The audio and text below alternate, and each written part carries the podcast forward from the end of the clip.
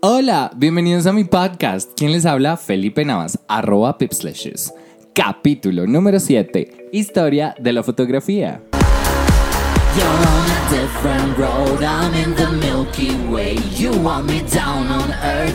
I am up in space. You're so damn hard to please, we gotta kill this switch. You're from the 70s, but I'm a 90s bitch. I love it,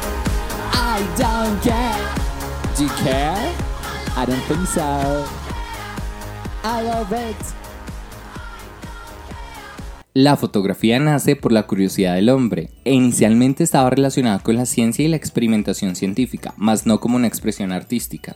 A lo largo que la técnica se pudo perfeccionar, los fotógrafos pudimos demostrar por qué la fotografía sí podía competir con la pintura y que sí se podía considerar arte. Joseph Niepce, un inventor francés, desarrolló un proceso que llamó heliografía, que quiere decir escritura solar. Así, en 1826 hizo la primera fotografía. Para capturar la imagen, trató una placa metálica con betún y la expuso a la luz solar durante 8 horas aproximadamente y luego la bañó en un disolvente. En 1827, incapaz de comercializar su invento, se asoció con el francés Louis Daguerre, quien tenía habilidades en el mundo de los negocios.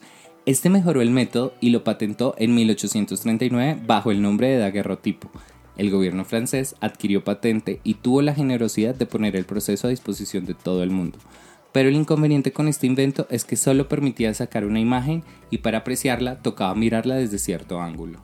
En 1839, el inglés William Fox Talbot encontró la manera de crear una imagen fotográfica negativa a partir de la cual podía producir tantas imágenes positivas como deseara. Llamó su descubrimiento Talbotipo y lo patentó en 1841. Aunque las imágenes de Talbot no eran tan nítidas como el daguerrotipo, tenían la gran ventaja de ser reproducibles. En 1851, el inglés Frederick Scott Archer inventó el proceso de colosio húmedo, lo cual mejoró la nitidez de la imagen. El inconveniente era que las imágenes debían revelarse antes de que la emulsión de la placa se secara. Y finalmente, en 1878, el estadounidense George Eastman fue el primero en utilizar el proceso de revelado con placa seca, y en 1885 inventó el rollo de película que perfeccionó y comercializó cuatro años después, este invento no solo puso la fotografía al alcance de todo el mundo, sino además allanó el camino a la industria cinematográfica.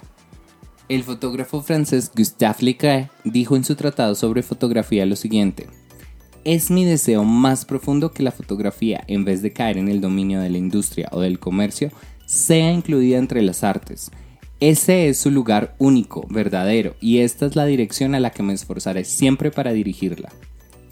Fue muy complicado que la fotografía fuera considerada arte, porque la finalidad en el siglo XIX era usarla de manera documental para hacer registro de situaciones políticas, sociales y sobre todo en las guerras. Los fotógrafos estadounidenses Alfred Stieglitz y Edward Steichen lucharon para demostrar que la fotografía debía ser considerada un arte.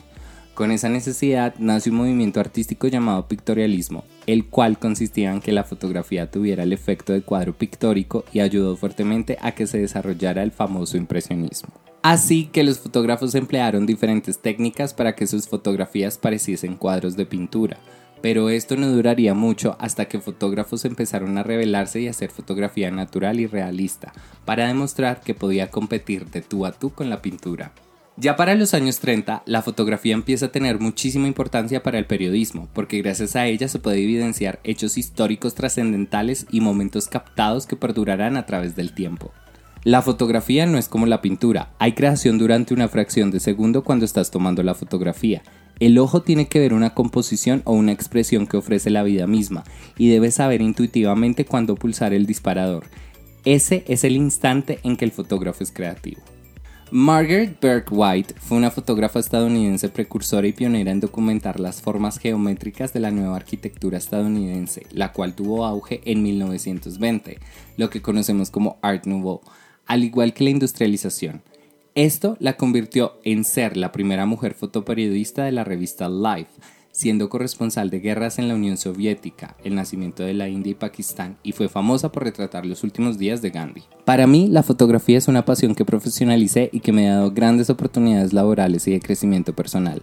Ser artista es algo que llevo en la sangre y cada día pienso qué es lo que debo hacer para crecer como profesional y seguir viviendo de este arte hermoso. Me gusta contar historias a través de imágenes y me apasiona captar el momento exacto en el que las personas a las que retrato sacan su mejor versión, porque para mí no hay nadie feo, solo mal asesorado y que no conoce sus ángulos para tomarse una foto. Mis fotógrafos favoritos y grandes referentes son Cecil Beaton, Diane Arbus, Patrick Demarchelier, Nick Knight, Stephen Meisel, David LaChapelle, Arvin Penn, Helmut Newton, Richard Avedon, Annie Leibowitz, Guy Bourdon, Stephen Klein, Harry Ripps, Tim Walker, Ines Envinud y el colombiano Rubén Afanador. Para concluir, hay que ser sinceros con nuestro arte. Yo, por ejemplo, amo la fotografía de moda y de retrato. Realmente no podía dedicarme a hacer eventos porque no me gustan y me gustaría explorar más la fotografía de producto. Gracias a todos por siempre escucharme. Sé que he estado desaparecido, pero vuelvo con toda la actitud. En mi Instagram estaré publicando las fotografías más famosas de la historia. Quiero verte por ahí opinando. Recuerden, arroba pipslashes en todas las redes sociales. Gracias. Bye bitches.